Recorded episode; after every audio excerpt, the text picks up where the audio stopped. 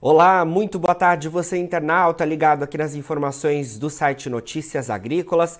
Nós seguimos com a nossa programação de boletins, agora para a gente falar sobre o início da safra de cana-de-açúcar aqui no centro-sul do país, safra que começou oficialmente neste mês de abril, safra 2023-2024, e a gente vai conversar sobre as expectativas relacionadas a essa nova temporada por parte da Tereos. Para isso, eu falo agora ao vivo com o Fábio Barão, que é superintendente de cluster agroindustrial da Tereos. Fábio, boa tarde, obrigado por estar presente aqui com a gente do Notícias Agrícolas. Obrigado, Jonathan, pelo convite. É um prazer aqui estar aqui com vocês. Espero trazer um pouquinho de informação para o nosso, nosso público aí que está nos assistindo. Com certeza, prazer é nosso, Fábio. Bom, vamos seguir então aí com as informações, porque eu falei que a gente teve início né, da safra 2023-24 de cana-de-açúcar, que oficialmente começa neste mês de abril. E eu queria saber as expectativas de vocês da Tereos em relação a essa nova temporada, que me parece que são positivas. São, são positivas sim, Jonathan. É, esse Para essa safra, a gente tem uma expectativa de moagem de na casa dos 19 milhões de toneladas nas seis unidades nossa, né, aqui da, da nossa região. E isso representa algo em torno de 10% né, superior quando comparado à safra do ano passado, a safra 22-23. Né? Então, a expectativa é boa, é, o canavial, né, ele tá, tá bem formado, com menos falhas do que a gente viu nos últimos dois anos, então a expectativa de produção é super boa para essa safra 23-24. Excelente. Quando a gente fala em termos de moagem mais positiva, eu imagino que também os resultados da produção de açúcar e da produção de etanol também sejam positivos nessa nova temporada. Como é que fica esse cenário? Sim, com certeza, né, a, a produção acompanha. É, Para essa safra, a gente tem uma expectativa de, de produção de 1,7 milhões de toneladas de açúcar e 575 milhões de litros de etanol, né? É, número bem superior à produção do ano passado, que, que também a gente teve uma, uma grata surpresa né, na produção do ano passado, em termos de moagem, né, vindo uh, na casa de 10% superior quando a gente compara com o ano retrasado. Então, é, são dois anos de evolução, de recuperação do nosso canavial, né, então 10% frente ao ano retrasado para o ano passado e 10% frente a esse ano, e a produção de açúcar e etanol acompanha é, esse, esse crescimento, Jonathan. Perfeito. Ou seja, né, estamos aí, Fábio, caminhando, né, ao longo dos últimos anos para uma recuperação. Alguns analistas até falam, né, que a gente pode na próxima temporada, que é claro, que é cedo ainda para falar, mas falam que a gente pode aí, a nível de centro-sul do Brasil, voltar a atingir aqueles níveis de 600 milhões de toneladas de moagem, que seria um cenário bastante interessante. Mas queria saber de você, é, esse resultado positivo já da safra passada, que terminou agora em março, e esse resultado positivo esperado para a temporada 2023-24, ele se deve a quê? A clima, a eficiência nas atividades? A gente, né, aqui internamente, a gente brinca que a chuva, obviamente, ela é super importante e ela vem fazendo o seu papel, né? A gente tem Sim. bons níveis de chuva desde o final do ano passado até, até agora. Mas sim, a gente vem investindo fortemente no canavial. Acho que é, é, é o nosso maior é, local de investimento, né? A gente vem investindo fortemente em vinhaça localizada, é, que traz um benefício agronômico enorme, né? E junto com a vinhaça localizada, a gente consegue trazer outros tipos de incremento para a produtividade ali, conciliando as aplicações. Então, é, é, é, sim, o clima tem contribuído muito, mas a, operacionalmente também a gente tá, vem nos, se preparando muito para atingir patamares melhores de produtividade.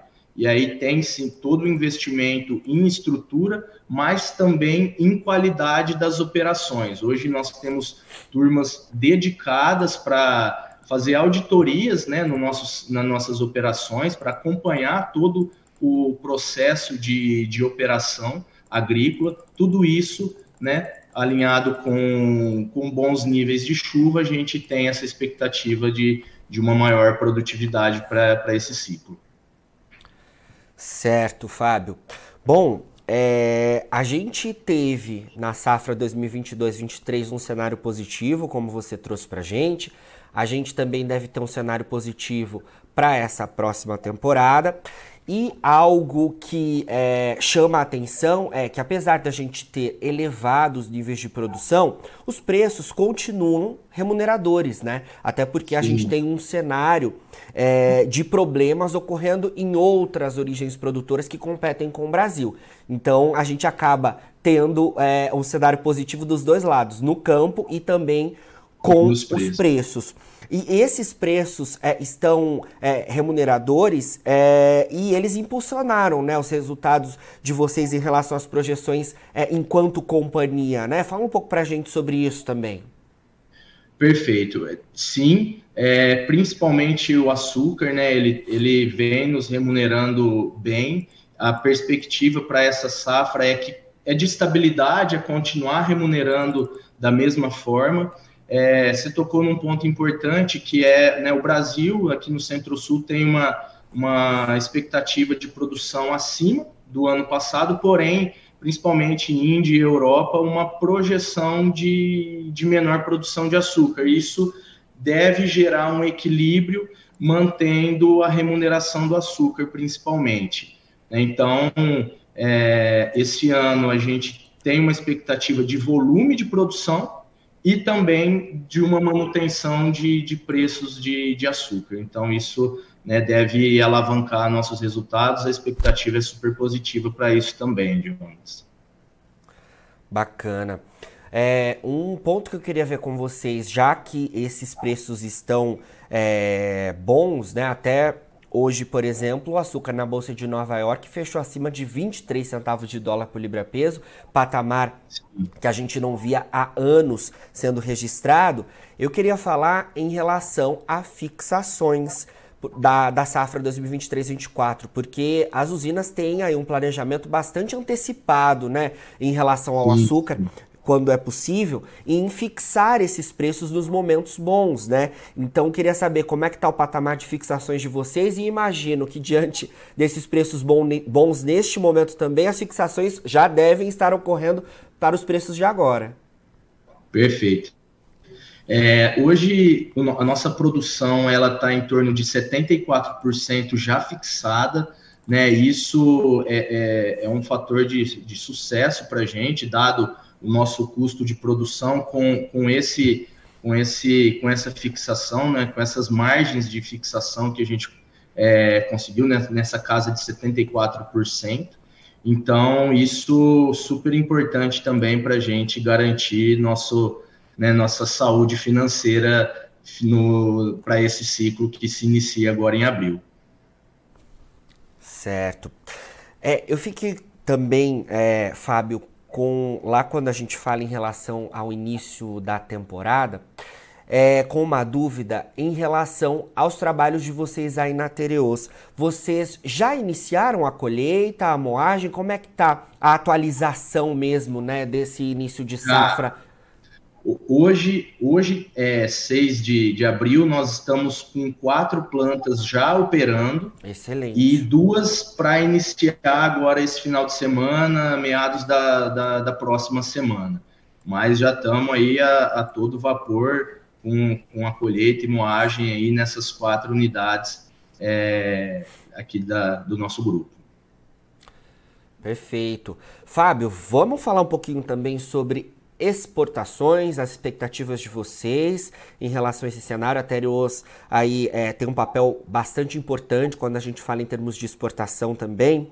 É, eu queria saber as expectativas de vocês enquanto companhia para as exportações relacionadas à safra 2023-24 de, de açúcar, e é, se vocês estão acompanhando também um possível é, cenário de, de pressão logística, né? Relacionado a essa nova temporada, porque a gente tende a ter é, uma, uma safra bastante positiva de açúcar, a gente está com uma safra de grãos no Brasil também positiva, recorde para soja, e a gente pode ter também alguma forma aí é, de, de pressão relacionada a esse escoamento de safra.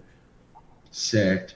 Sim, né, com certeza, a gente sim deve ter sofrer essa pressão, né, é, dado a, a questão da, dos grãos aí, que, que inclusive vem cada vez mais aqui na nossa região avançando. Então essa pressão sim, ela deve existir.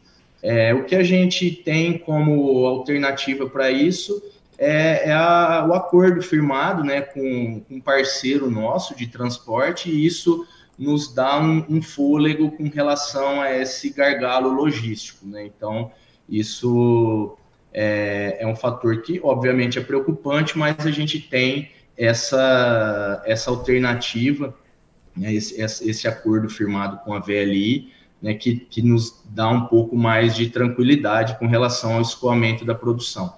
E, e a, a, exportação também, ela tem uma perspectiva de, de evolução, né, a gente pretende exportar 10% a mais do que foi exportado é, no ano, na, no ciclo anterior com relação ao açúcar. Então, também uma expectativa de crescimento com relação às exportações.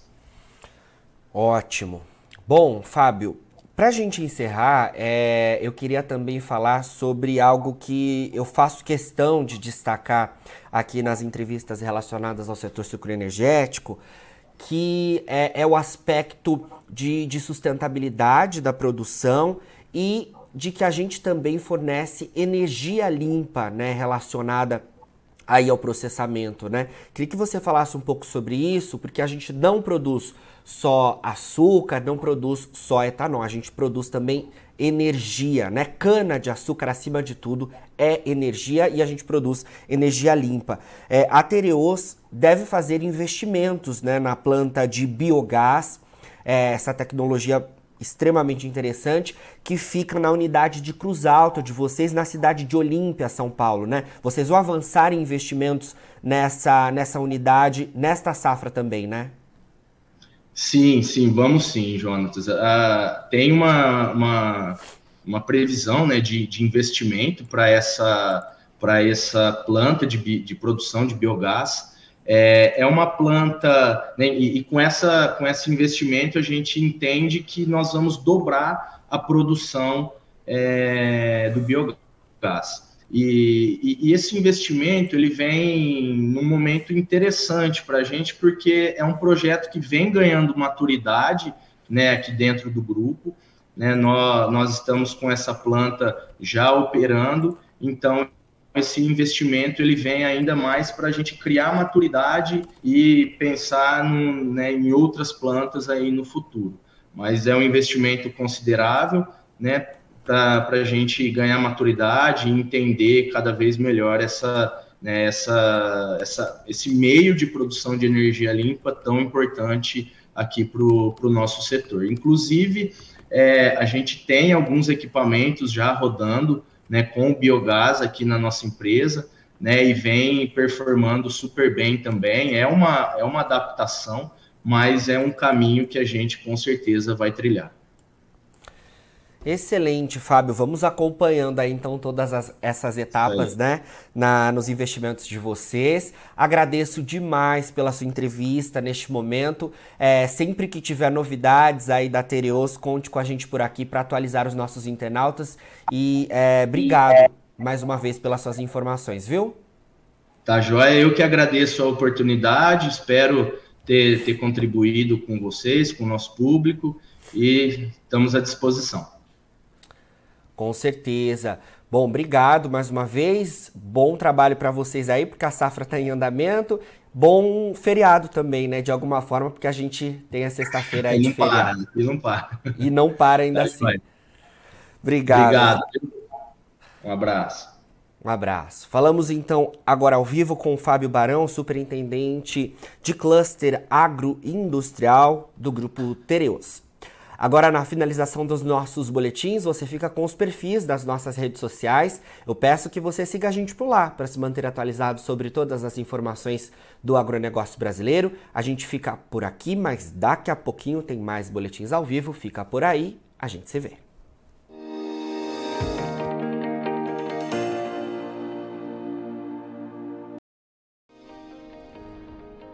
Inscreva em nossas mídias sociais no Facebook Notícias Agrícolas, no Instagram arroba Notícias Agrícolas e no nosso Twitter arroba Notiagre. E para não perder nenhum vídeo, não se esqueça de nos acompanhar no YouTube e na Twitch Notícias Agrícolas Oficial.